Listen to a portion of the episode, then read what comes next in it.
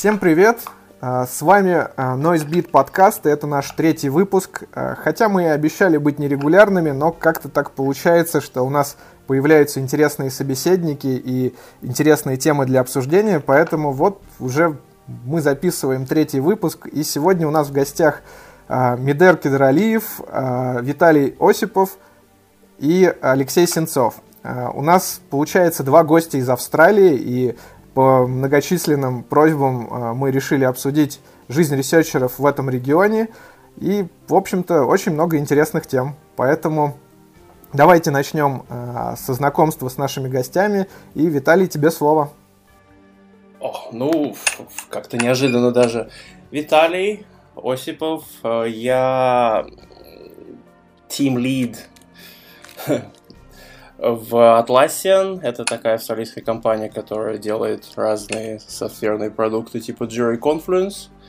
Э, у меня работает в команде три ресерчера. Э, собственно, даже не знаю, что еще и добавить. Лучше, наверное, спросить.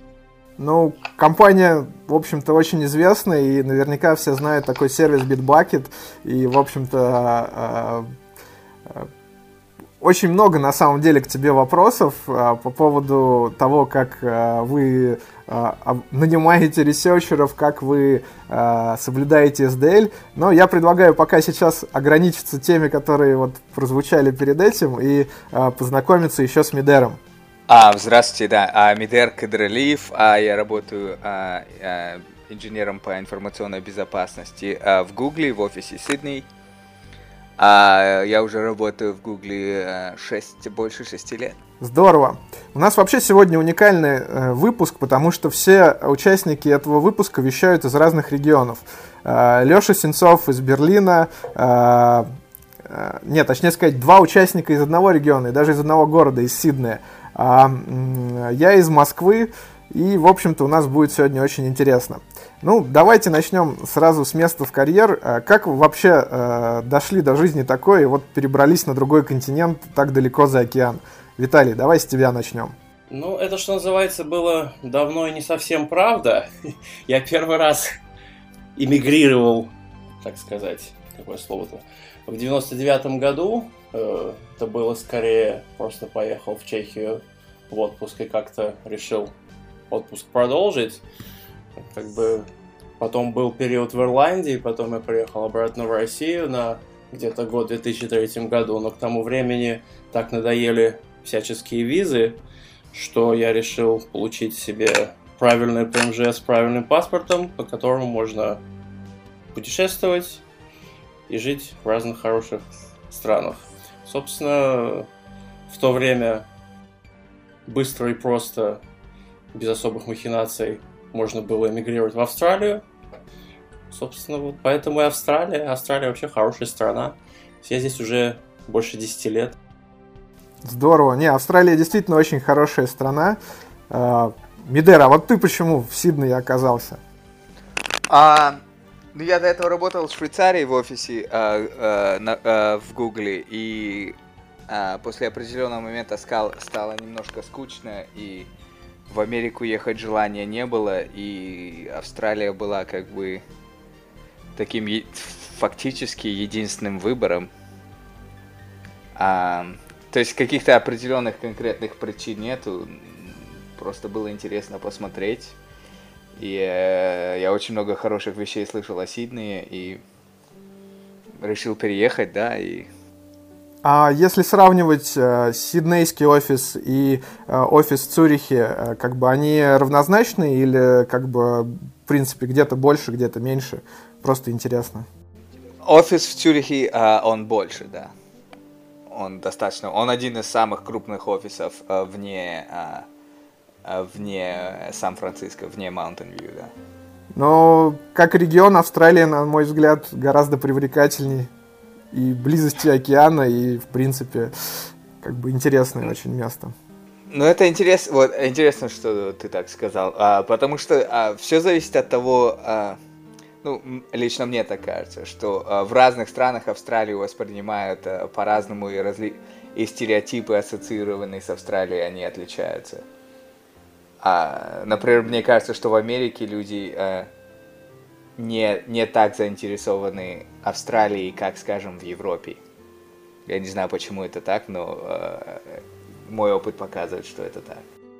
Я бы сказал, что у многих э, играет роль принцип «хорошо там, где нас нет», и некоторым людям везде будет плохо. С другой стороны, некоторым действительно интересно, и поменяв пару стран, вот на моем примере, да, э, я думал, я здесь пробуду, может быть, год, два, три, пока я получу мой паспорт и поеду дальше путешествовать, но нет, как-то вот остался и пустил корни, и я думаю, это дело во многом личное. Ну да. Ну, значит, это то место, которое тебя зацепило. Значит, все правильно. Вот. А, Леш, к тебе вопрос. А, ты у нас вещаешь из Берлина. Вот расскажи, почему ты в Берлине? Ну, как сказать, почему? Захотелось расширить свой профессиональный опыт и вообще мир посмотреть и, как сказать, сравнительно поработать в других местах, потому что до этого, если можно сказать, я работал в маленькой питерской конторе, то любому специалисту интересно посмотреть, как дела в больших компаниях и как там с безопасностью, и что ты можешь им помочь, предложить. То есть вариант достаточно простой и понятный. Но плюс у меня здесь друг работает тем лидом, и он набирал команду, потому что тут с безопасностью, как говорится, только вся движуха начинается, и можно этим всем порулить, поуправлять, не просто быть винтиком в системе, а, так сказать, посоздавать. И это всегда, конечно, затягивает. Не, это безусловно интересно. То есть тебя, в принципе, привлекли задачи, которые сподвигли тебя на такой серьезный шаг, как на переезд в Берлин. Ну, в общем, да. И потом, когда большую часть жизни, да, работаешь пентестером и только делаешь, что ломаешь, то здесь инженерные задачи в плане в совокупности всех этих проблем, включая и ломание, и плюс много еще чего, это гораздо более кру- широкий круг задач и интересов, и я считаю, это правильный, правильно для, для развития. Ну вот, я так посчитал и свалил. Можешь в двух словах описать да. э, круг задач? Это что э, такое? Это ты занимаешься network operations или еще что-то в это входит? Или вообще всем?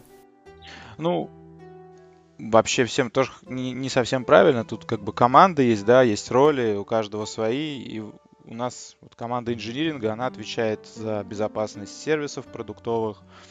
Э, участвует, да, частично вот в том, что вот SDL, да, и уязвимости мы ищем, да, и форензик, и отвечаем на инциденты, и смотрим на алерты, там, да, отвечаем как-то на атаки. Короче, много чего так просто не скажешь в двух словах. Но главное, что вот одна из отличных частей, да, то, что, то, что мы можем что-то предложить в плане, вот, например, какие-то решения, как правильно что-то сделать, когда на самом начальном этапе, да, что-то разрабатывается, или что-то мы хотим внедрить, или как должны быть сделаны логи, или там даже система EDS, или что-то еще, и потом возникают какие-то проблемы, и вот кто это все будет решать, например? Нельзя же просто так взять и внедрить Snort там в ВВС, это, ну, в Амазоне. Нужно там какие-то придумывать трики, хаки и прочее, и не просто как бы косты, или а именно как решение с процессом совсем. Ну вот, я даже не знаю. Много чего. Включая, да, тот же баг-баунти и прочее, прочее. Ну, в общем, у тебя многогранная такая сейчас роль а, в команде. Это здорово, на самом деле, это сильно развивает. А, Хотелось бы спросить еще наших э, гостей э, тоже как бы по поводу того, чем они занимаются непосредственно э, в своей работе. Э, Виталий, давай начнем с тебя. Я бы хотел добавить к предыдущей дискуссии, что Австралия, похоже, так сказать, lifestyle choice. Сюда люди едут больше за океаном, как вот ты говорил, а меньше за задачами по крайней мере, послушав Мидера и послушав себя, я начинаю так думать. А, в Атласине я уже три года из компании сама, ей больше 10 лет уже, если считать от двух человек, которые начинали в гараже. Э, когда я начал это, я был фактически первый э, человек, у которого в job description было слово security. Э, это было после того, как компанию довольно грубо расхачили. Кто-то из Словакии или из Словении, я, к сожалению, не помню. Но я с тех пор по, по крайней мере, последние два года я э, очень строго держусь в, в рамках product security, не, не IT security, не, не, не IDS, не SecOps, а именно э, security, безопасность софта, который мы продаем, и безопасность, э, как это, SaaS, Cloud Services. То есть вот я, я прошу прощения, 10 лет за границей и не очень много общаюсь по-русски, и терминология русская мне не очень знакома. Э, то есть, если что. Из этих двух последних лет, полтора, последние полтора, полтора года у меня, я не, не один над этим работаю, у меня сначала был один э, выпускник местный, потом была еще в команде интерн девочка, Сейчас еще два выпускника, и еще один начинает работать в июне, э, пардон, э, в январе. Это очень отдельно интересная тема, почему одни выпускники, но мы, наверное, ее коснемся позже, когда будем говорить про рекрутмент. И ежедневные такие задачи это всяческие security code audits, аудиты продуктов, сервисов, новых, старых, э, аудиты того, что добавилось к монструозной коде, базе кода Jira, там что-то порядка полутора миллиона lines of code, э, что-то добавилось Confluence, что-то убавилось где-то еще, что-то там, скажем, Bitbucket э, купили, его надо как-то э, проудировать в принципе, понятно. На самом деле, Jira действительно очень такой большой продукт, и вот в сете мы его использовали. Jira, Confluence, очень удобные инструменты, я даже не знаю как бы аналогов, которые бы позволили бы кастомизировать под конкретные процессы, такие вещи, вот это очень здорово. Ну, они очень сложные, это как очень большой швейцарский э, нож, то есть некоторым это не нужно, некоторым это нравится. И я хотел добавить, что помимо вот этих вот постоянных код-ревью, это не сто процентов того, что мы делаем, иногда бывают всяческие к, к customers, как это customers присылают всякие э, отчеты со своих сканеров. Иногда бывают, э, честно говоря, очень странные отчеты от таких дефолт э, от сканеров типа, я не знаю, можно ли это говорить, но, например, AppScan в моем IBM AppScan в моем опыте производит самые кошмарные отчеты, э, если он запущен на всех дефолтс. Иногда через такие большие документы приходится прочитывать, чтобы дать кастомеру толковый ответ, что нет, все хорошо. Или там, да, вот здесь есть проблема. Но обычно ответ такой, что все хорошо, и ваш сканер вас зря пугает.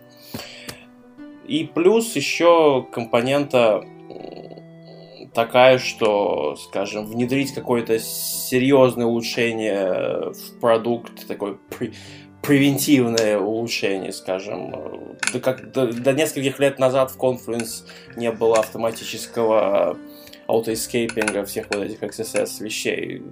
Мы это как-то, в общем, долго агитировали народ, долго помогали сделать то, сделать все, и в итоге в Confluence появился autoescaping и так далее. Не, это здорово. Продукт действительно, на мой взгляд, не имеет аналогов. Вот. Но хочу сейчас э, задать вопрос аналогичный Мидеру, чем он занимается в Гугле, и уже потом интегрировать некоторую общую тему. А, я занимаюсь а, безопасностью а, продуктов. То есть наша команда отвечает за аудит и за так бы, э, защиту э, по умолчанию о различных фреймворках и различных вещей, которые используются э, продуктами Google. В принципе, это как бы можно вот так описать. То есть у нас э, э, вот как вот раньше э, Алексей описывал, что э, он занимается очень многими вещами. У нас как бы для каждой из тех вещей, которые он перечислил, есть отдельная команда, которая занимается э, операционными какими-то вещами и э, инцидент-респонсами и все такое. Ну да, в принципе, это логично для большой компании. Но у меня к тебе такой вопрос. Мы с тобой познакомились на Zero Nights, и у тебя был очень интересный доклад по поводу обхода сэндбоксов на macOS X. А, и как тебя занесло вообще в тему обхода сэндбоксов тогда? А, ну, а, на самом деле все а, просто. Поскольку этот сэндбокс используется хромом, а, необходимо было понять, а, каким образом этот сэндбокс работает, какие существуют а, вещи, которые можно использовать для обхода этого сэндбокса и, и и было интересно как бы посмотреть и покопаться в ядре, поэтому как бы так меня и занесло. Ясно. То есть углубил, стало интересно и пошел глубже и нашел да. интересный вектор. Супер. Ну так оно всегда, в принципе, и бывает. Ну, тогда предлагаю перейти к, нек- к некоторой такой общей теме. Uh, давайте начнем uh, с SDL, потому что uh, Security Development Life Cycle, потому что мы сейчас как бы, так сказать, у нас три представителя больших компаний, и я думаю, что это очень актуальная тема. Леш, вот я знаю, что тебе есть что сказать про SDL. Давай с тебя начнем. Ну, небольшое уточнение. Большие компании, э, я работаю именно в Here, это которые карты. И это м, достаточно отдельная команда, да, почти вся базируется, большая часть в Берлине. И они занимаются исключительно картой, картографией, геолокацией и сервисы, связанные с ними. То есть у Nokia есть еще отдельно свои сервисы, что-то связанное с телефонами, что-то связанное там с маркетингом и так далее. И у них свои команды, которые делают свои какие-то задачи. Это просто уточнение к размеру. То есть сравнивать там, допустим, вот эту нашу команду картографии с целым Гуглом, ну, не очень, именно с размером. То есть можно сказать, что мы несколько меньше, на несколько тысяч. Не-не, мы говорим про процессы, то есть понятно, что речь идет не о количестве людей. И, кстати, такой вопрос, то есть получается а, вот это вот странно произносимое компания по-русски, она э, как бы является подразделением Nokia, правильно же? Да, Nokia бизнес, как говорится тут. Ну, для простоты можно я буду говорить про Nokia, потому что очень сложно на русском произносить. Я понимаю, да, но это будет не очень корректно, потому что с точки зрения, то есть у нас, нас на, многие процессы, они унаследованы, да, то есть так же, как и в Nokia, но вот в плане разработки э, у нас все свое отдельное. Да, и это вот именно вот к вопросу SDL, то есть в, no- в Nokia как бы другие команды, которые занимаются, допустим, разработкой чего-то для мобильных платформ, ну, там, акийные команды, они делают это могут несколько по-иному, чем это делается у нас. То есть, э, ну, лично я считаю, что у нас самая сильная часть по security именно у нас. Вот, и у нас все делается более правильно. Но это такой более патриотический подход к делу. Но м- еще надо понимать, что Nokia, она была всегда телефонной компанией, да, до недавних времен. И поэтому очень много было на аутсорсе. И я уже говорил, да, что security, оно здесь достаточно молодое направление. Именно поэтому нас мало, мы занимаемся всем. Но вот мы как раз строим, пытаемся нанимать людей, делать разделять задачи, ну, поэтому это интересно. И это касается и вот разработки продукта. Естественно, все знают SDR, все так или иначе понимают этот процесс, то есть именно general, ну, ос- основную модель. Но так или иначе, вот опять же, в области при- применимости оно не всегда применимо так вот взял и внедрил, и все хорошо. Поэтому есть какие-то свои, да, вот с чего начать, потом нужен следующий шаг, как это, как это развить, потому что процессы одни по разработке и внедрить в них уже готовые, да, допустим, есть какие-то, и внедрить туда безопасность не всегда вот так вот можно с одного наскока. Вот. Поэтому тут мне вот интересно, да, послушать, как это сделано у других. Интересно понять, как это сделано у нас, ну, имеется в виду в сравнении. То есть все знают вот эту Microsoft линию, да. И вот она вот не очень сразу вот так сходу применима оказалась вот в наших реалиях. Ну, у нас много разных команд, да, они делают свои под задачи. Есть команда, которая занимается там облаком, есть команда, которая занимается разработкой э, мобильных карт, есть команда, которая занимается разработкой для мобильных приложений, там, карт, да, вот эти клиентские приложения. И они все делают все достаточно по-своему, а внедрить в ним один универсальный процесс разработки это задача достаточно трудоемкая и сложная. Вот. Поэтому, например, у нас, у нас вот главный упор сделан сейчас, вот, ну, на данный момент, это на выпуск. То есть команда что-то делает, какой-то у нее есть э, задаток того, что она хочет сделать, да, идея, да, про, мен, проект какой-то.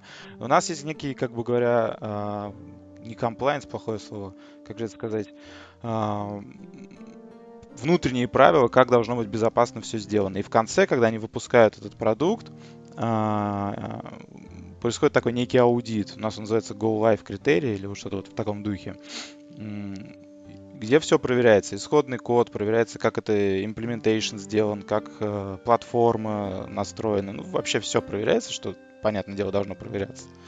И на основе этого выпускается. А дальше следующий цикл наступает, когда у них какое-то изменение происходит. Например, они хотят переехать. Ну, какие-то глобальные или не очень такие глобальные, но все-таки изменения. Там, major patch или еще что-нибудь. Это опять же должно проходить через эту вот систему. То есть это вот не совсем SDL, но вот постепенно вот оно вот все внедряется, развивается, и вот в таком ключе живем. Понятно. Ну, на самом деле, э, в принципе, наверное, единый SDL сложно внедрить в разные команды. Это, скорее всего, специфика задач, да, то есть они сильно разнятся, и одна и та же практика, она просто неприменима к разным э, командам, процессам, и, скорее всего, это с этим связано. Ну, естественно. Ну, причин, конечно, много разных. Потому что, да, команде что главное? Выпустить продукт. И тут нужно, чтобы менеджер понимал, ну, все, все, все руководство компании понимало, что к чему. Ну, нам, нам хорошо, все понимают, поэтому это очень идет гладко, все входит хорошо, как говорится. Вот. Но есть некие какие-то мелкие, чисто технические проблемы. Ну, много всего есть. Но это интересная задача, и главное, что результат виден. А, ну, по крайней мере, нам. То есть это работает, это хорошо. То есть я, в принципе, за SD. Ну, как бы, да, там какой-то спор был на Zero к сожалению, я пропустил его, там что-то вот было Microsoft SDL, вот что open source плохо, что-то там было с этим изделием. Но, в принципе, я считаю, что вот какие-то общие стандарты, общие практики и процедуры на разных этапах э, разработки, они очень-очень полезны. Это видно уже вот как раз на, на, когда продукт выпускается, вот этот аудит проходит вот какие-то детские болезни, и там можно их вылечить. Окей, okay, ну, в принципе, очень интересно было послушать твое мнение и как бы практики, которые применяются у вас в Nokia, а, но я предлагаю спросить еще Мидера, потому что Google, он э, на самом деле, э, насколько мне известно, использует очень много тоже интересных вещей, связанных и с SDL, и не только, и вообще одна из э, самых серьезных компаний в плане безопасности внутри проектов и прочего. А, да, ну, а, я SDL однозначно это хорошая идея, и а, Алексей несколько раз сказал, что о том, о, о, о том, как бы внедрить весь этот процесс. На самом деле, если посмотреть на все элементы SDL, то там очень много довольно сложных э, технических э, задач, таких как э, fast testing или динамик анализ, да, а, на самом деле либо статический анализ, да. На самом деле таких, такие вещи, они, э, э, половина из них, они на самом деле нерешенные проблемы. И э, не у каждой компании существуют ресурсы для того, чтобы э, успешно, грамотно и э, грамотно все это внедрить.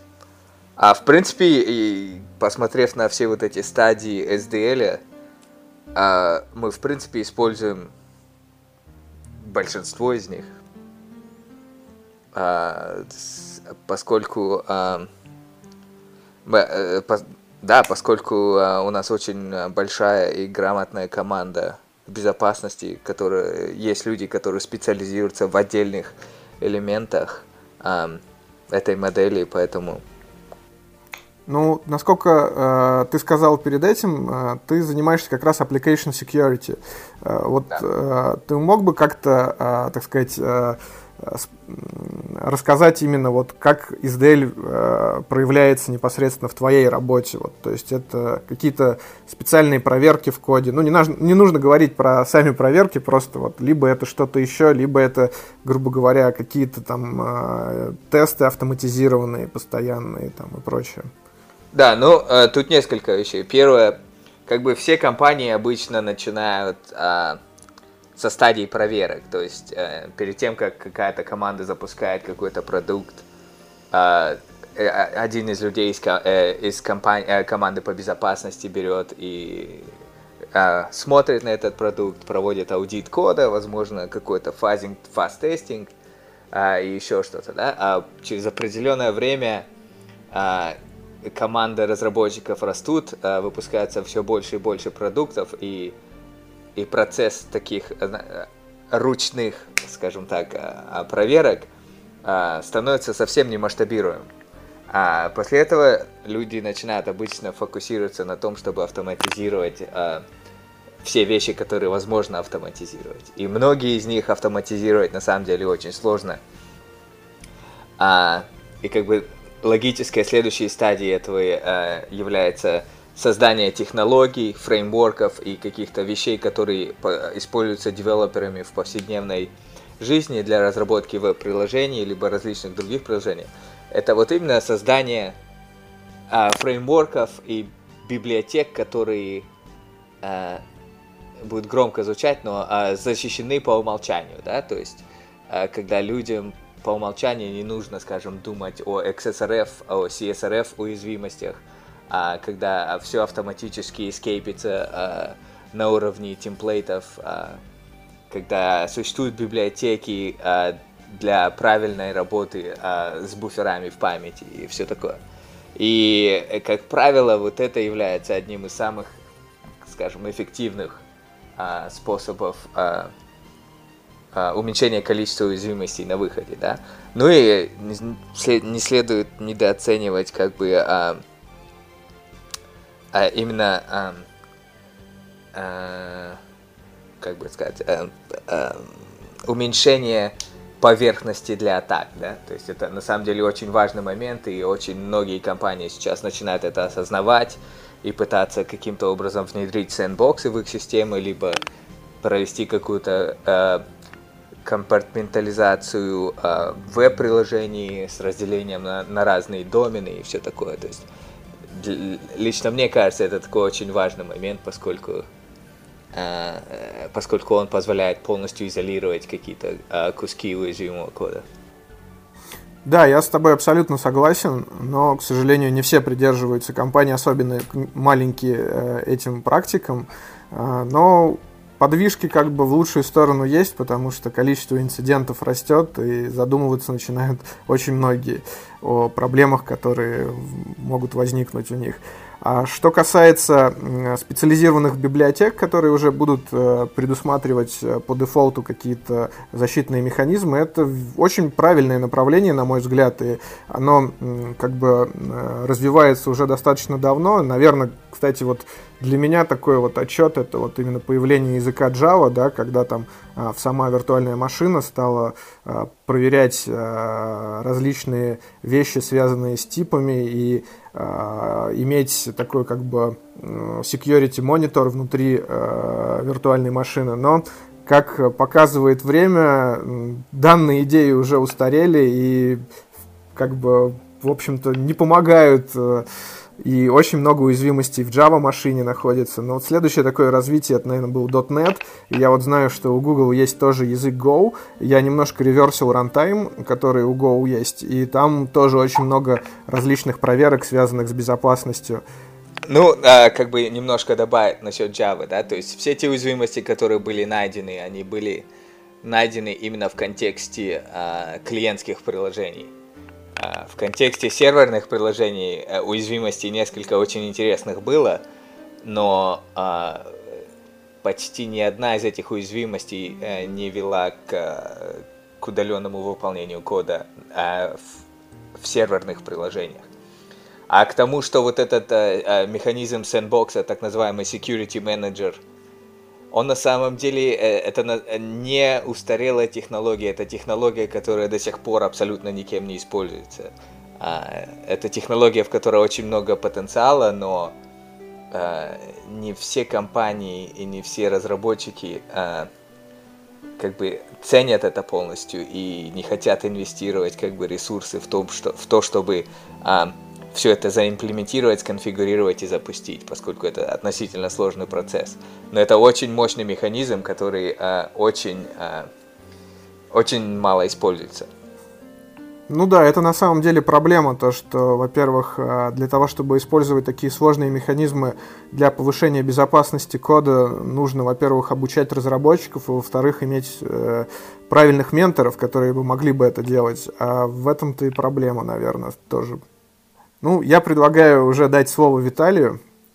Да, во-первых, я хотел бы немного добавить про Security Manager. Это действительно очень сложная технология, особенно когда ее пытаешься припаять к большому продукту, который уже несколько лет существует и полностью игнорировал эту технологию Security Manager. Мы пробовали прикрутить э, очень, очень э, маленькую версию Security Manager, вот такую, как э, в одной из презентаций Midera, к Jira Confluence. Это был, можно сказать, кошмар. Э, Э, то есть он не работал с тем, он не работал с тем. Это очень, очень трудоемкое занятие. Скорее всего, оно этого стоит, но у нас как-то руки до конца не дошли. А по поводу SDL, э, у меня очень такое особое мнение по поводу того, что многие понимают, понимают под SDL. Похоже, что все говорят об SDL. Во-первых, это то, что рекламируется под рамкой BC, Mass Digital, Гарри Магро и компания. Они написали все эти семь стадий, эм, и потом все развивалось из того огорода. Это серьезная, как бы, серьезный процесс, который, возможно, в то время, когда это все писалось, имел какой-то смысл в рамках того, что называется line of business development, когда у тебя Э, waterfall, водопад, я не знаю, как это называется, когда у тебя есть э, project requirements, когда у тебя есть э, бизнес-аналисты, development 6 месяцев, потом testing, acceptance testing, это до сих пор существует, не знаю, в, той же телко-индустрии, в handsets, в чипах, возможно, но в компаниях типа вот Atlassian я подозреваю, что Google тоже, когда очень большое распространение Agile э, э, life, cycle, когда у тебя софтвер выпускается и запускается каждую неделю, э, это немного не работает. И нужны совершенно другие подходы. Даже тот же Microsoft, э, у них есть э, публикации на тему Agile SDL. Даже они признают, что это нифига не работает э, в их, их, их, их, их большой line of business SDL нифига не работает в Agile environment. Они написали маленький вариант, называется Agile SDL. Я пробовал его внедрять в Atlassian, как бы работает. То есть у них принцип состоит в том, что есть несколько buckets, э, как бы корзинок requirements, корзин, корзинок, э, не знаю, того, что нужно делать, и нужно делать это с определенной периодичностью на протяжении жизни проекта. Не конкретно по стадиям, а, скажем, ты делаешь, э, э, э, как это сказать, ты делаешь обзор того об privacy раз, скажем, в год, ты делаешь э, тесты, фазинг э, каждый месяц, ты делаешь код-ревью каждый, там, не знаю, два месяца, ты делаешь э, критик, критические security э, баги каждый спринт фиксишь. Как-то вот так. Что-то такое, оно работает. И, кроме того, не знаю, как в других компаниях в Атласе, если меня спросите, сколько человек ответственны за security кода, я могу честно сказать, что если не все 700, то 350 50 девелоперов точно. Так же, как и с Quality. У нас нет Quality Assurance Department, у нас есть Quality Assistant, сокращение то же самое QA, но принцип совершенно другой. Они, люди, которые работают в этом, э, в этой группе, они помогают, именно помогают девелоперам правильно тестировать их собственный продукт. Они пишут э, э, о боже, как это по-русски, testing notes, э, то есть э, рекомендации того, как тестировать да, эту конкретную историю, которую девелоперы сейчас пишут, они э, пишут автоматизацию для того, что можно автоматизировать, они какую-то небольшую часть тестируют сами, то же самое security. Мы пишем э, рекомендации о том, как вот конкретно вот эту вещь тестировать, мы делаем достаточно регулярные э, модели, как это, Gross, мы написали, well, мои студенты, выпускники написали пару э, систем, одна из которых, идея которой содрана с того, что делает Twitter, с их Breakman, э, только у них это для Ruby, у нас это для Java, и оно учитывает э, кучу всяких э, довольно диких фреймворков, которые мы используем в Jira Confluence. Э, э, идея такая у одного из, э, у одной из систем, что если девелопер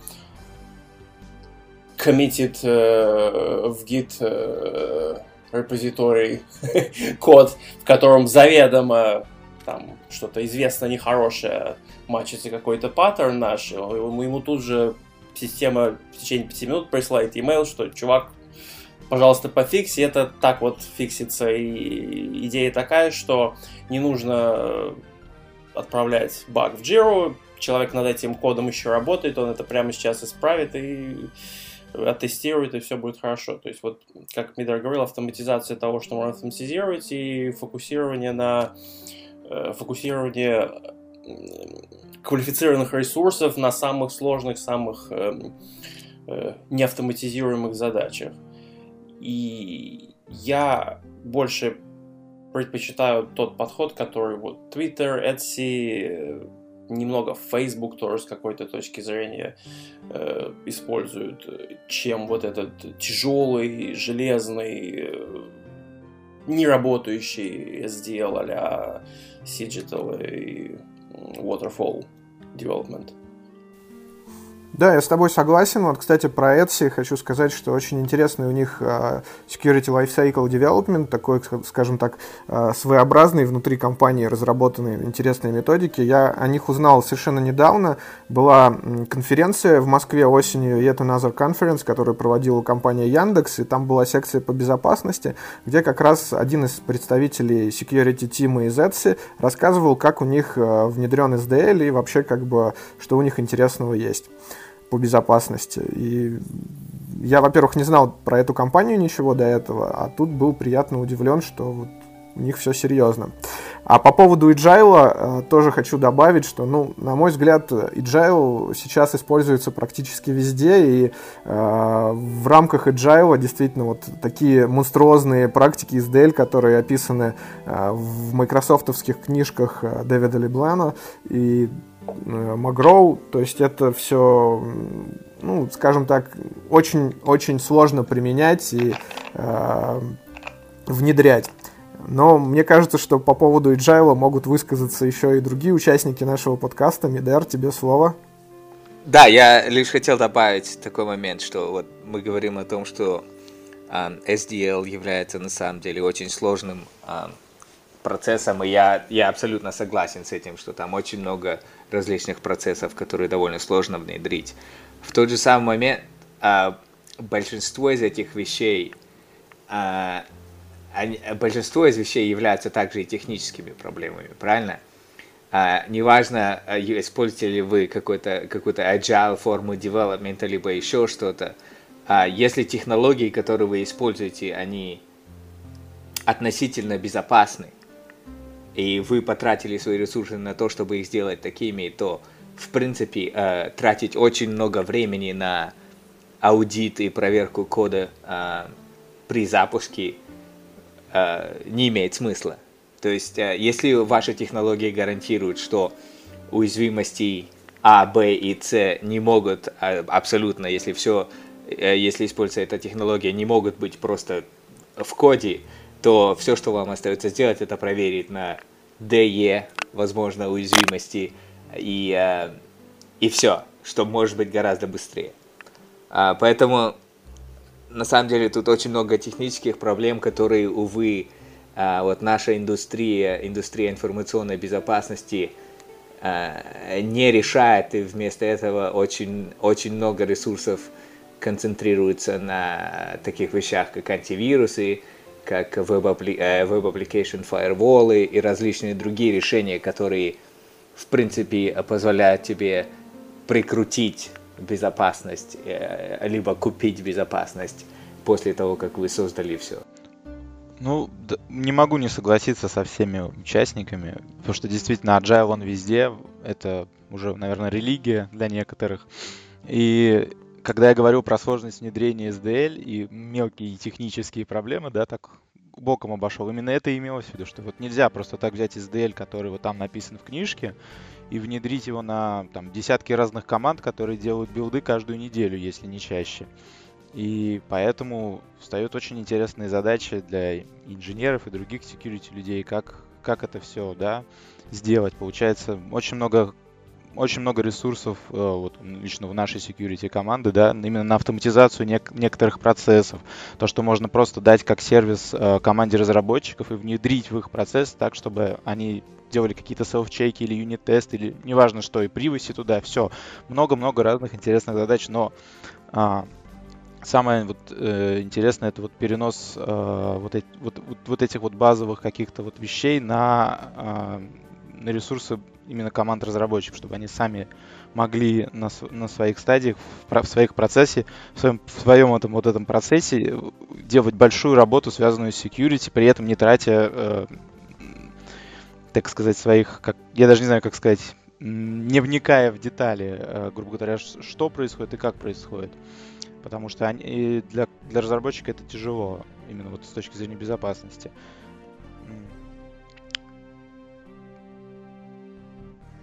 И, в общем-то, все, наверное. И потому что все уже все сказали, да, как бы э, и все и все правильно, да, и все все хорошо, я со всеми согласен, всех люблю.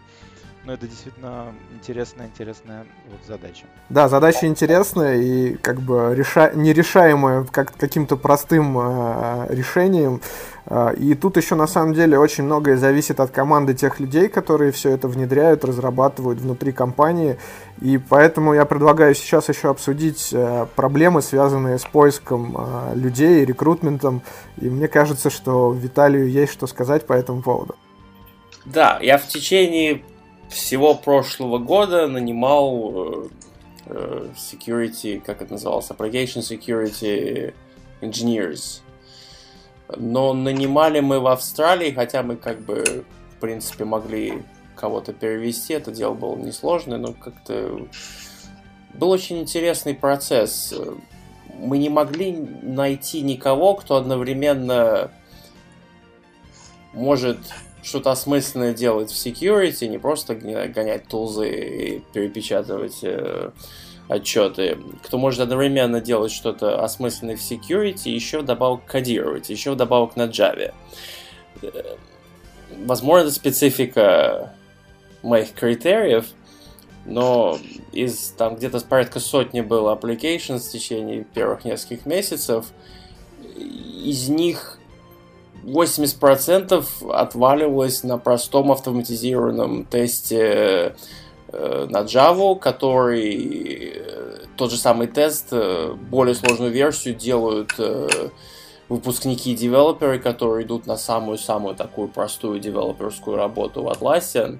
Это тоже как бы не все интервью, а только как бы самый начальный, самый простой этап интервью. Вот такой же этап интервью отбивал просто массу всех, так сказать, security, э, application security специалистов. То есть, возможно, опять же, я чего-то хотел слишком много. Возможно, все эти люди, которые могут одновременно писать код и э, разбираться в security, все счастливо заняты своей работой, или у них у всех consultancies, э, и они просто не ищут я даже не знаю. С другой стороны, когда мы нанимали менеджера по security, э, было кошмарное количество applications, просто в 10-15 раз больше. Возможно, это специфика Австралии, возможно, это специфика security. Собственно, все, наверное. Ну, э, я хотел просто э, добавить к тебе. На самом деле, э, интересная проблема, и у нас такая проблема тоже есть. И если задуматься, то вот э, ты говоришь о том, что нужны люди, которые понимают безопасность и понимают программирование. Э, на самом деле, для того, чтобы понять безопасность, э, я как бы я понимаю, что мы все хотим э, думать так, что безопасность это очень сложное дело, э, его э, э, для того, чтобы понять все аспекты безопасности, потребуется очень много времени. Но на самом деле все большинство проблем, которые существуют в сегодняшних приложениях, они очень-очень примитивные проблемы. Если взять такие проблемы, как межсайтовый скриптинг, либо CSRF, либо SQL, SQL инъекции, то все эти проблемы, они на самом деле примитивные и очень простые. И, э, и для них нужны как бы решения, которые могут быть созданы программистами. И а, как бы такая идея для Виталия. А, почему не нанять программиста в команду для безопасности? Можно а, я отвечу? Да, без проблем. Во-первых, у меня один э, парень действительно программист э, с небольшим опытом пентестинга. Э, фокус в том, что в том же Атласине там десятки, если там, может быть даже 50, 100 девелоперов из 350 очень заинтересованы в безопасности. Они, я постоянно какие-то вопросы, постоянно какие-то там concerns, постоянно... Но им интереснее заниматься software development. То есть э, когда я говорил, что нет таких людей, которые и в security разбираются, и в девелопменте, я имел в виду, что люди, которые хотят работать в security команде как только специалист по security, а не девелопер. У нас, возможно, это как бы, опять же, специфика Atlassian, что у нас очень много девелоперов, которые хорошо разбираются в security. Тем не менее, в команду по security набрать сложно. Все хотят работать на feature development, разрабатывать новые фичи в продуктах, что вполне можно понять, для девелопера это как бы, самое главное занятие, насколько я понимаю, самое приятное занятие. Это, например, как нанимать э, девелоперов в команду фиксить баги. Это самое, одна из самых неприятных занятий. Ты никогда не наймешь человека, который хочет быть багфиксером.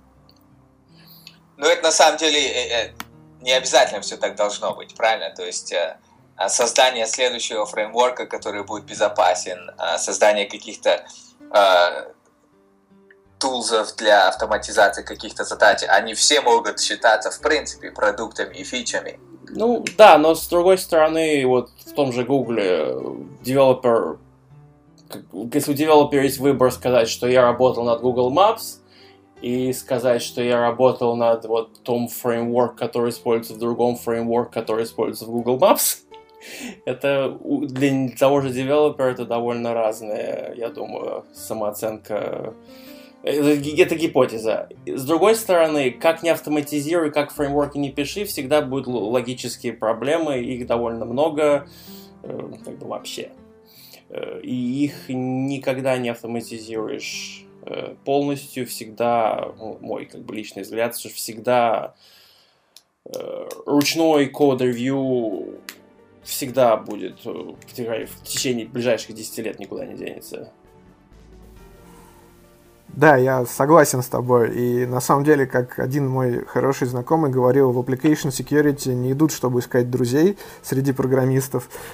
Поэтому э, здесь тоже как бы такая складывается рассвоение. То есть э, application security все время задерживают релизы, все время какие-то новые инструменты придумывают, чтобы усложнить жизнь программистам. В общем, здесь, конечно, э, не каждый программист хочет видеть себя э, в этой роли. Ну, не настолько все плохо. То есть мы, например, ничего никогда не задерживаем, если уж как бы только совсем что-то кошмарно не происходит.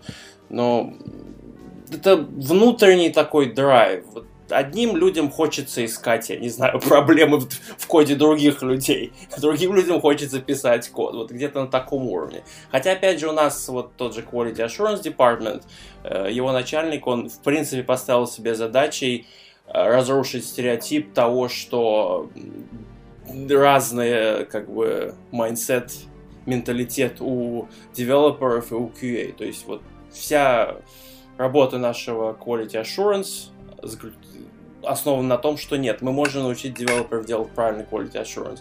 Когда-нибудь, не знаю, может через пару лет мы докажем, что, возможно, девелопер можно научить делать правильный security assurance, по крайней мере, на каком-то уровне. То есть не все так черно-белое. Ну да, вообще, как бы, не все единички и нолики, да, есть и различные другие градации. А, поэтому... Люди, да, достаточно многоспектровые. Это точно. Леш, я знаю, что ты хотел еще добавить к нашей дискуссии что-то. Я всегда хочу добавить. Я такой человек. Не, правда, а, Виталий правильную особенность заметил, что вообще вот такие компании, я, я надеюсь, да, вот в которых security это не просто пентестер, а что-то большее, то от человека требуются некие, не знаю, скиллы, умения и взгляд на вещи более широкий, чем умение вставлять кавычки, да, потому что и и это достаточно проблема. То есть, например, вот в случае с Виталием нужен был человек, который вот понимает, что такое разработка на Java, да, и при этом разбираться в security. При этом он должен еще и хотеть работать в security. И вот, например, в нашей задаче, вот как бы компании мы тоже, все, все здесь, да, ищут специалистов, мы тоже пытаемся кого-то найти, вот за год пока никого не нашли. Это же о чем-то говорит, при том, что мы ищем и в Чикаго, и в Бостон, и в Берлин. Пожалуйста, ну, очень сложно найти человека, который обладал бы э, правильным, правильным, так сказать, правильными настройками. Потому что человек должен ну и визы делаем, да, то есть мы перевозим людей, мы готовы перевести хоть из России, хоть из, не знаю, откуда-нибудь из другой страны. То есть вот у нас в security компании вот, два русских, э, в нашей инженерной, да, часть у нас есть вот из Египта человек есть, пожалуйста, не проблема. Были бы таланты, все остальное не вопрос. Также и в Гугле, насколько я знаю. Это да, это везде, потому что если набирать в каком-то очень уж узком регионе, то это совсем уж тяжело станет. А так набор идет всегда по планете а, в надежде найти кого-нибудь. И действительно требуется вот человек, который не просто вставляет кавычки, который вот понимает, как это работает, и почему, и что сделать, и как это зафиксить, и откуда суть проблемы, да, на как... И вот, вот навык программирования, он на самом деле очень важный. Почему-то я встречал людей, вот серьезно, которые считают, что вот и пентестер, и вот вообще безопасник, он не должен понимать ни программирование, ни как там вот, вот оно вот все устроено. Лично я считаю, что опыт разработки это один из самых больших плюсов для любого пентестера и security researcher, не знаю как сказать, ну, хакера, да, специалиста. А, и при этом, опять же, в противовес, если ищешь менеджера, почему-то людей всегда больше. Больше, не знаю, может быть, у меня есть внутреннее мнение, что это вот люди идут, большинство людей идет по пути наименьшего сопротивления. Вот стать менеджером, вот мне почему-то кажется, что это более простая задача для человека, чем там, допустим, стать инженером или там researcher ом или еще кем-нибудь. Мне кажется, больше просто менеджеров неудовлетворенных жизнью, как, как это кадавр желудочно неудовлетворенный, э, а вакансий не очень много, а вот с инженерами они все как бы счастливы там, где они есть, и те, которые особо несчастные, они, возможно, не очень хорошие люди, чтобы с ними работать. То есть как-то вот такой баланс, не знаю. Вот в это я тоже верю, да, согласен. Э, да, на самом деле людей искать очень сложно, поэтому многие компании, особенно глобальные, стараются это делать в целом по миру. И я присоединяюсь к точке зрения, что менеджера найти порой э, легче, чем найти талантливого ресерчера, который бы подошел как бы под э, те или иные задачи в тиме. А, потому что, ну, не знаю, на мой взгляд, э, вообще, кстати, талантливых менеджеров тоже мало, но а, вообще менеджера найти проще. Но вот э, мы когда искали менеджера под а, одну тему, не буду говорить какую. То есть у нас тоже возникла такая проблема, и мы прособеседовали очень много людей, и в итоге мы э, взяли человека, который раньше был ресерчером, но почему-то захотел э, стать менеджером. Конечно, не знаю, для меня это было несколько сюрпризом, то есть когда человек, будучи, который хочет стать менеджером, вдруг выдавал там вещи, которые не каждые ресерчеры могут так сходу там из головы вспомнить. А вот, кстати, соглашусь, что менеджеры их много, но это не значит, что их легко найти, потому что ну, а именно вот security тематика. Опять же, где-то читал на каком-то русском форуме, что менеджеру не важно, да, что он менеджер, там, ангар с картошкой, да, там какой-нибудь, или security команду, или команду там в Макдональдсе, условно. На самом деле предметная область и какие-то экспертные знания у менеджера должны быть, иначе с ним невозможно работать. И это тоже, на самом деле, достаточно проблем. Другое дело, что да, самих людей почему-то на рынке, их вот больше, но из них еще выбрать надо. Не знаю, для меня менеджер, э, который управляет командой ресерчеров с MBA, это уже просто диагноз. Это маловероятно, что такое возможно.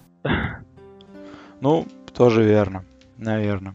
Ну, тут скорее менеджер, он, это на самом деле очень важный элемент любой security команды, потому что, будучи инженером или ресерчером, ты не хочешь вдаваться в какие-то бумажные проблемы или как-то вот время, вот, или проекты сортировать, или, или прочее, вот, вот иногда это лишнее.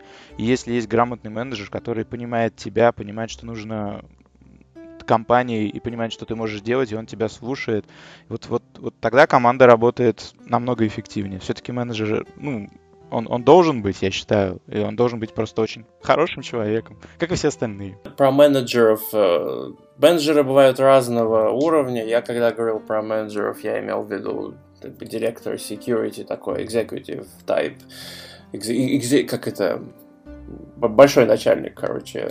По поводу то, что ты сейчас говорил, это было больше такой низко, низкоуровневый менеджер, и то, что ты описал, это практически моя нынешняя жизнь.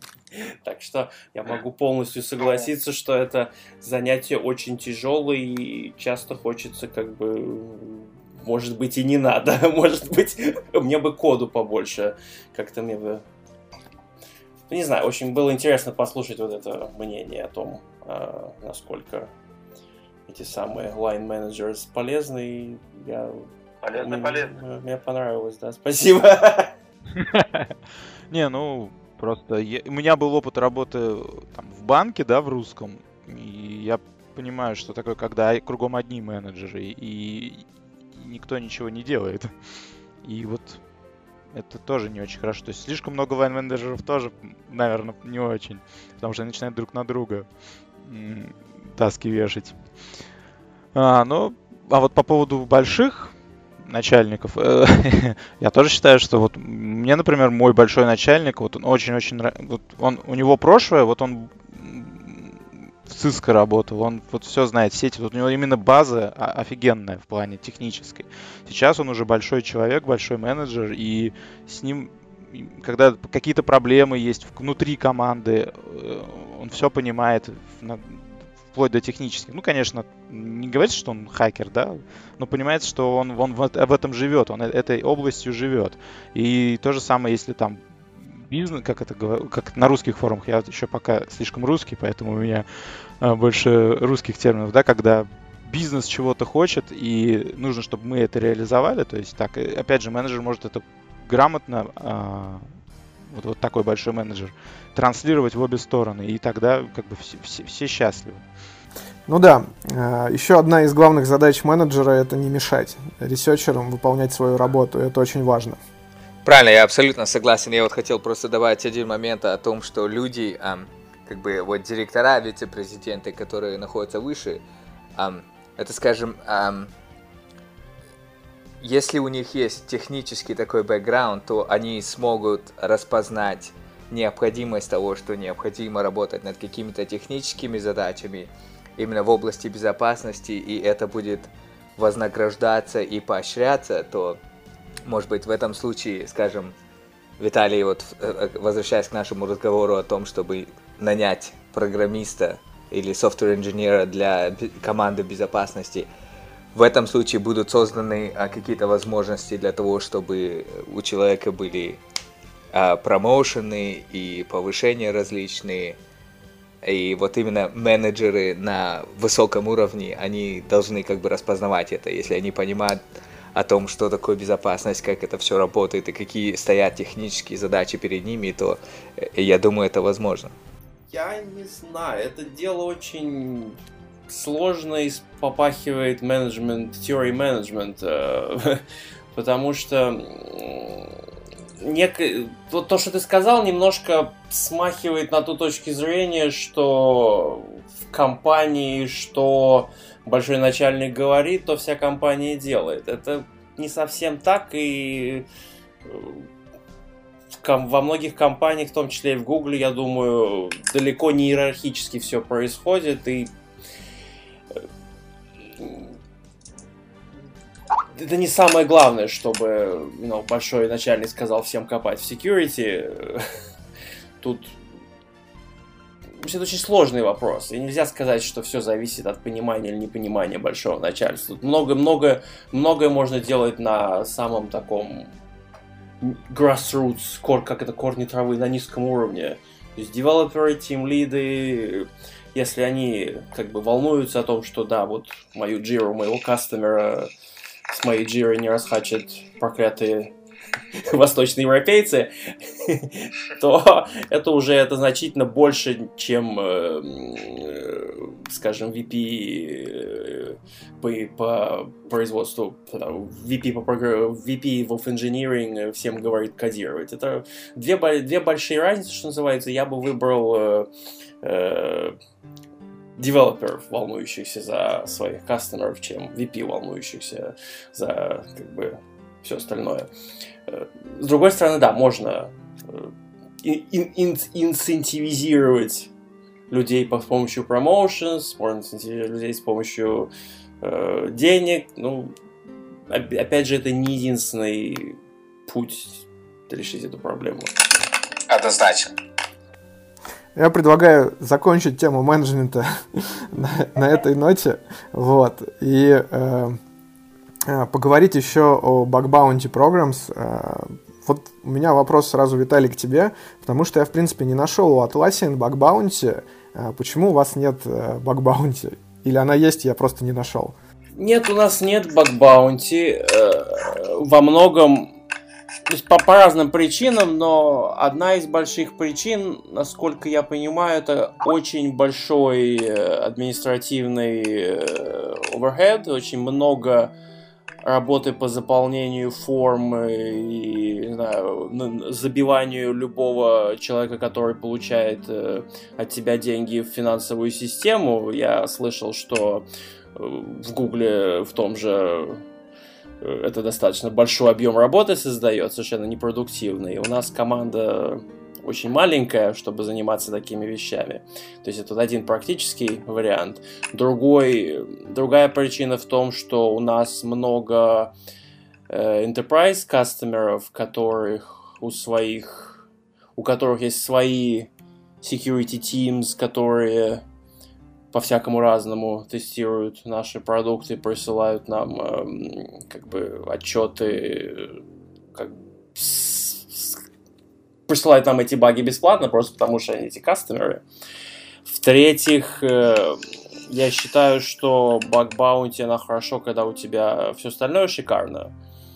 То есть, когда у тебя есть ресурсы на все вот это административную сторону, когда у тебя э, когда ты считаешь, у тебя все, все, все баги уже найдены, и баг баунти, она хороша, чтобы как бы найти что-то абсолютно странное, которое никто никуда не посмотрел, и как кто-то говорил, э, вишенка наверху твоего торта э, application security.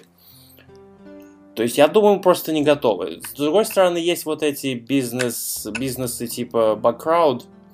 Мы, я знаю Кейси Элиса, который это, который там фаундера, я думаю, Мидар тоже знает. И если мы будем делать в Атласник Бабауте, мы возможно, что мы сделаем что-то в этом роде, просто заутсорсим кому-то. С другой стороны, аутсорсинг таких серьезных вещей тоже дело довольно сложное. всегда может пойти наперекосяк. То есть я вот читал, что на Твиттере народ ругается на PayPal, народ ругается на еще что-то. Я подозреваю, у них тоже в чем-то заутсорсенные программы, хотя я не знаю. То есть ты аутсорсишь свою репутацию в, в чем-то, когда ты аутсорсишь Бабаути программу. То есть вот этот длинный очень ответ, но я думаю, написывает ситуацию. Когда-нибудь она да. будет, но не в этом году. И не, не, не в 2014, скорее всего. Спасибо за ответ. Э, на самом деле, ты прав. Аутсорсить баг-баунти – это аутсорсить репутацию. Да и вообще любой аутсорсинг, чего бы то ни было на паблик, это именно связано с репутацией. Это всегда сложно. И в каких-то вещах просто невозможно зааутсорсить. На мой взгляд, это очень такой опрометчивый шаг аутсорсить баг-баунти. А, но вот хочу услышать еще другое мнение Алексея. Вот э, я знаю, что у вас баг-баунти есть, и в принципе оно достаточно активное, и много сабмишенов из России. Расскажи вот ваше мнение на эту тему. Вообще Виталий все правильно сказал. Это надо достаточно трудоемкая работа. Но у меня свое вообще есть мнение по поводу баг-баунти, и мне в некотором роде она вообще не нравится, так, такой подход, потому что я заметил, что это портит людей. вот по этим же сабмишинам это и видно. Ну, слава богу, не из России. Из России в основном годные. А, дело в том, что вот Nokia, да, если говорить про компанию, а, до этого не было багбаунти до какого до прошлого года. И люди все равно свали репорты об ошибках. Просто люди с улицы там говорили, вот у вас там Симбен или еще где, или еще где та или иная проблема. И менеджеры обычно, ну, чьи эти проекты, чувствовали чувство благодарности, да, там, либо говорили спасибо, либо высылали футболку, либо еще что-то дарили. Э, и это было как бы хор- хорошее взаимоотношение кастомеров, да, и компании, вендора. Когда открываешь же уже такую публичную бакбаунти, вот просто людей пытаются нажиться, так сказать, на этом деле. Присылают кучу мусора, кучу неинтересного, кучу вообще неважного даже. То есть люди не понимают, там, например, не знаю, какой-нибудь э, X-Frame Options отсутствует, у вас заголовок на странице, где только аутентификация есть и больше ничего. И все в таком духе. То есть люди это очень много-много-много-много мусора, фактически, который разбирать э, людям в компании. Это увеличивает работу.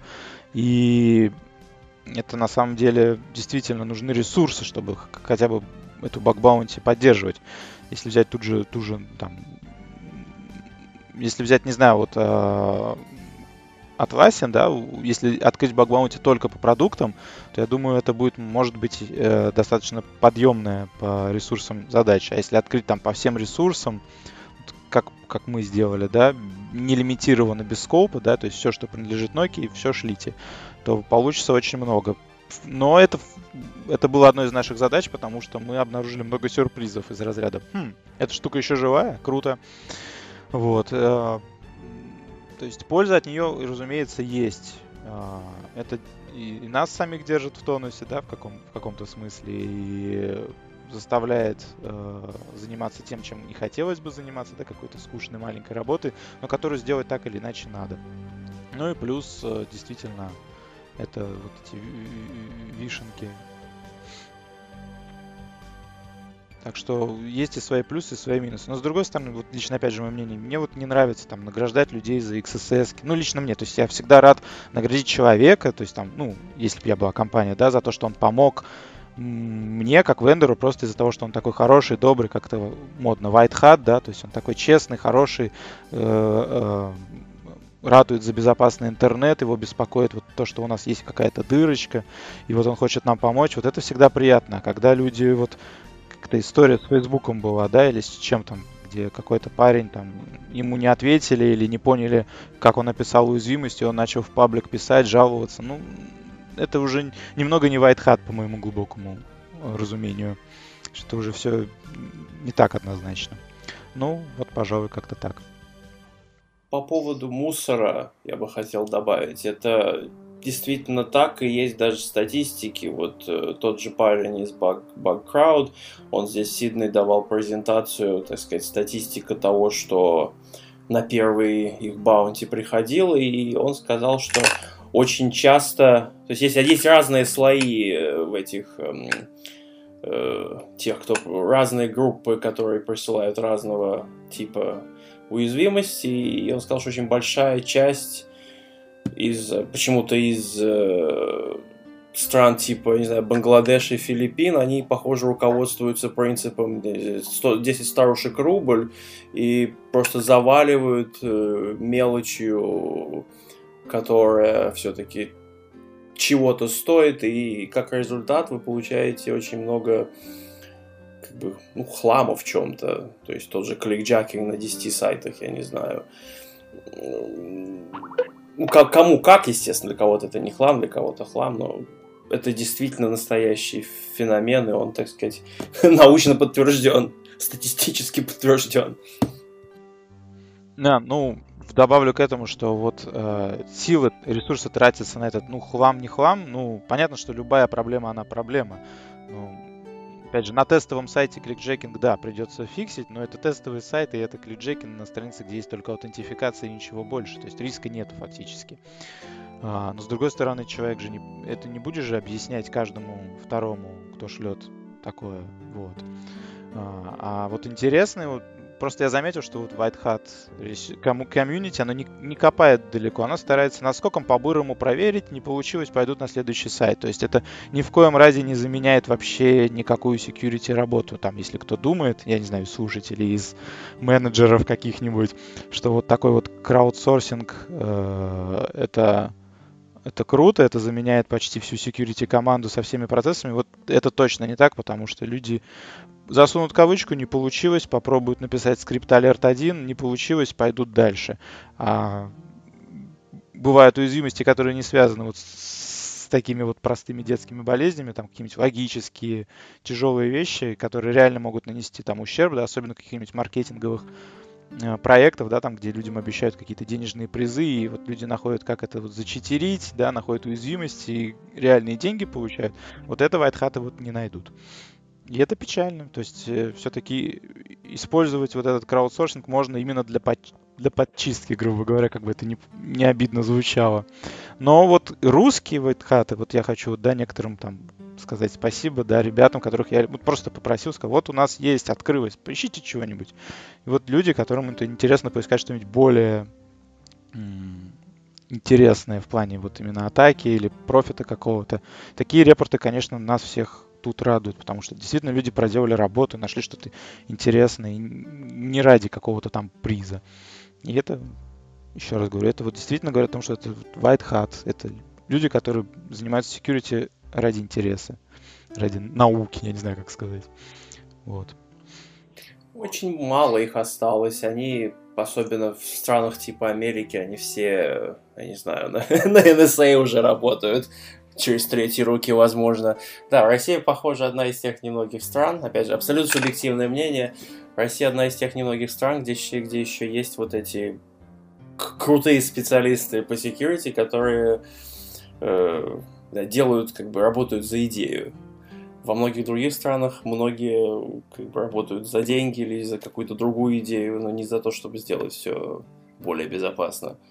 Не, я, конечно, патриот, но в России эта тенденция, она абсолютно набирает обороты, потому что если взять, не знаю, там, на, на Хабре, да, на каком-нибудь, посмотреть комментарии, там, где человек пишет статью «Я нашел XSS-ку», и мне за нее дали какую-то футболку, и там 10 тысяч комментариев, ох, лучше бы ты продал ее на черный рынок, вот люди уже зажрались, XSS, понимаешь, дарят футболки какие-то жалкие, то, то эта тенденция, она как бы имеет место быть. Ну, очень интересно, на самом деле, что вы так на это смотрите. А, то есть, такой момент, что а, если человек потратил свое время на то, чтобы найти какую-то уязвимость, я абсолютно согласен с вами с тем, что было сказано раньше о том, что а, вот во все различные баг-баунти программы поступает очень много а, репортов очень низкого качества. То есть, как вот вы сказали, да, кликджекинг на статических страницах, где абсолютно ничего нету то да, однозначно согласен. Но в то же время, если человек находит реальную, скажем, XSS, либо реальную уязвимость в вашем продукте, и, и человек потратил на это время, то, в принципе, лично я не вижу ничего плохого в том, чтобы ему, чтобы как бы человека вознаградили за это, да. Другой способ как бы посмотреть на все это дело. А, очень часто многие компании нанимают э, консультантов, различные пен-тестовые компании для того, чтобы находить уязвимости.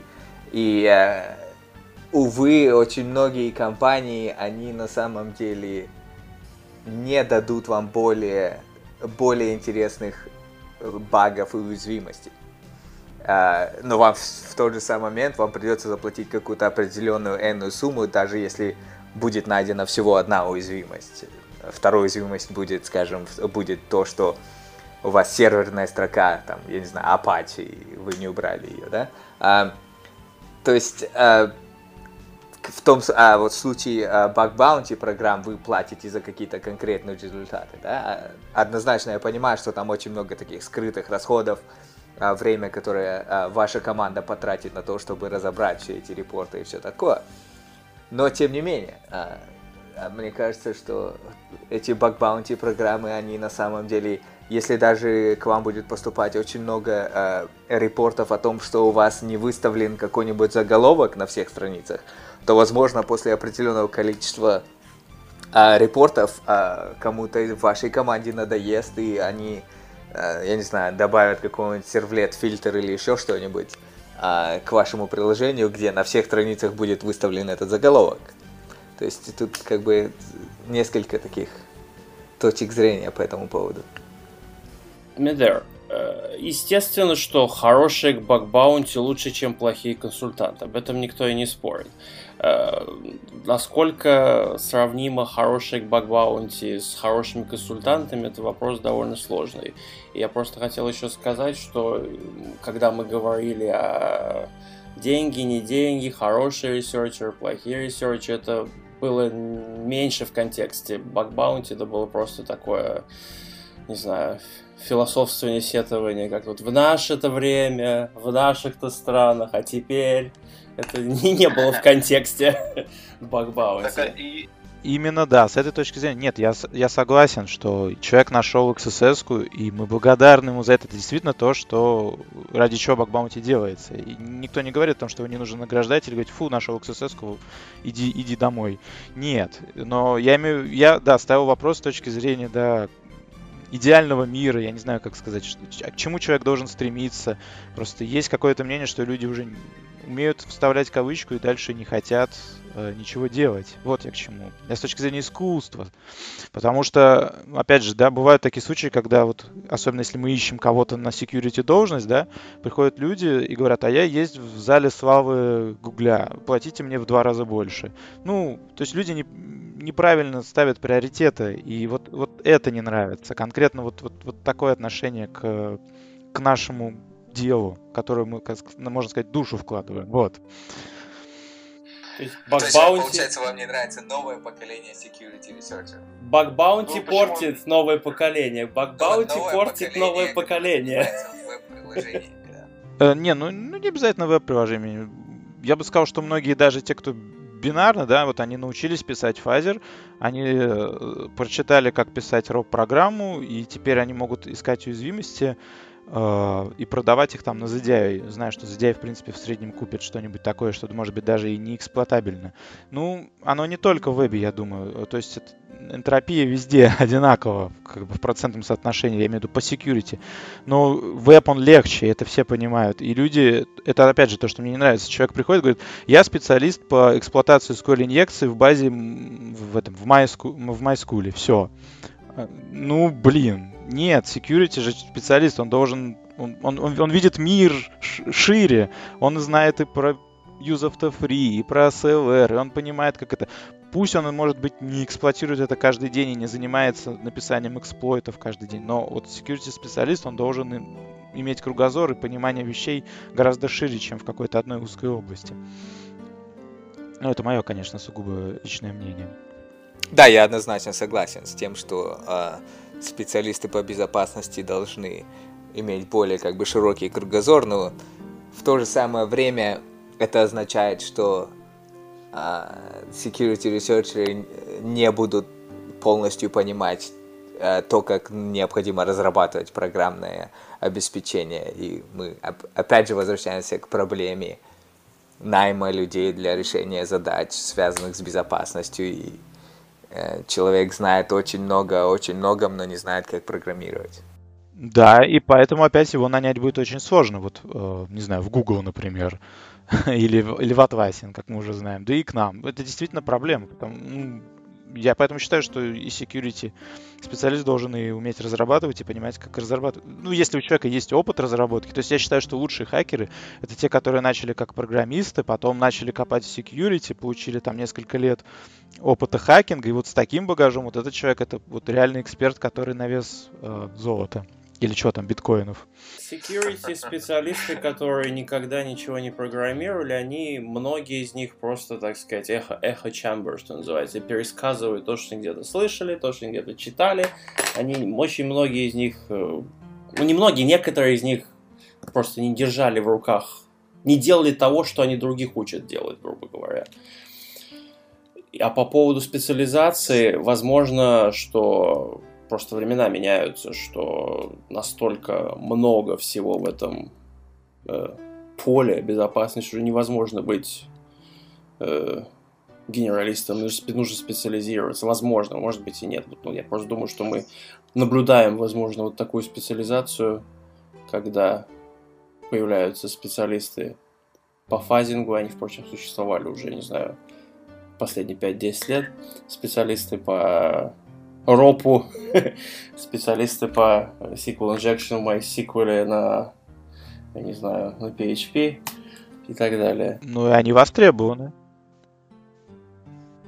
Ну, ну, опять же, например, если Google занимается фазингом, да, у них есть команда, которая этим занимается. В принципе, мне нужен человек, который умеет, э, не знаю, SQL инъекции проводить, если они там фазят Adobe. Что там у Adobe?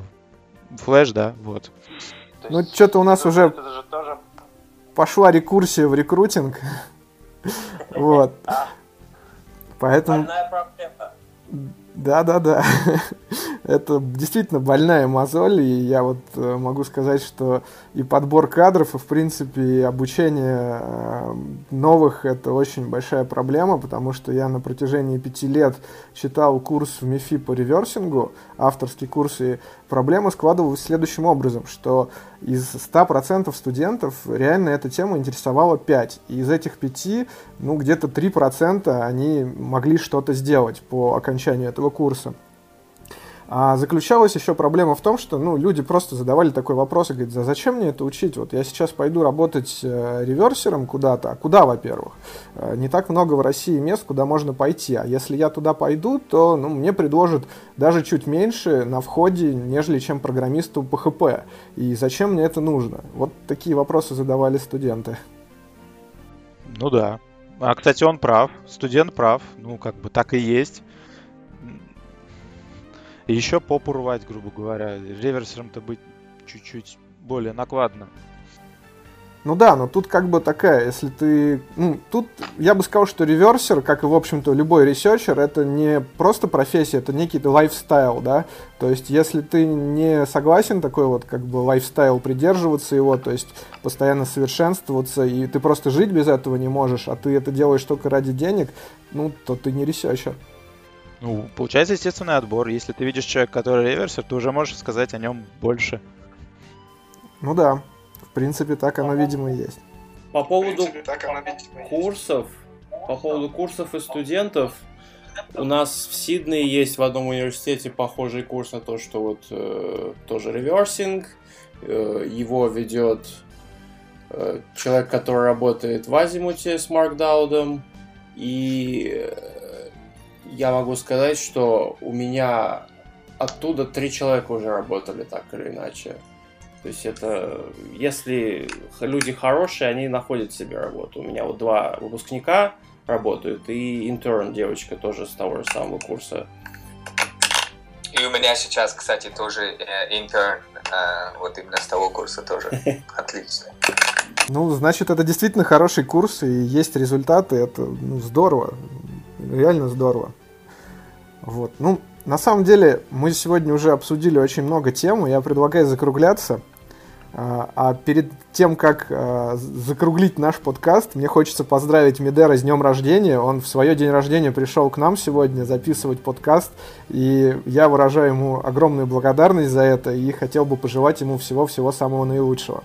Так нет, подожди, а день рождения откуда? У тебя в скайп? А скайп всем говорит. А, скайп всем? Я просто от фонаря выставил день рождения. На самом Блин. Ладно. У меня был день рождения две недели назад. Может, Давайте лучше Виталия поздравим. Виталий, ну раз у тебя было реальное день рождения, не фейковое, поэтому мы тебя поздравляем, что через две недели ты к нам заглянул на подкаст, вот, и мы от всей души тебя поздравляем с событием, связанным с твоим днем рождения, и желаем всего-всего самого наилучшего. спасибо. Блин, Видар, ну вообще засада, конечно, Ладно. с фейковым днем рождения. Вот. Не вырезай. Не, не буду, не буду. На самом деле забавно получилось. Вот. А, ну что ж, давайте попрощаемся с нашими слушателями. Это я вырежу, а вы что-нибудь скажите напоследок по очереди.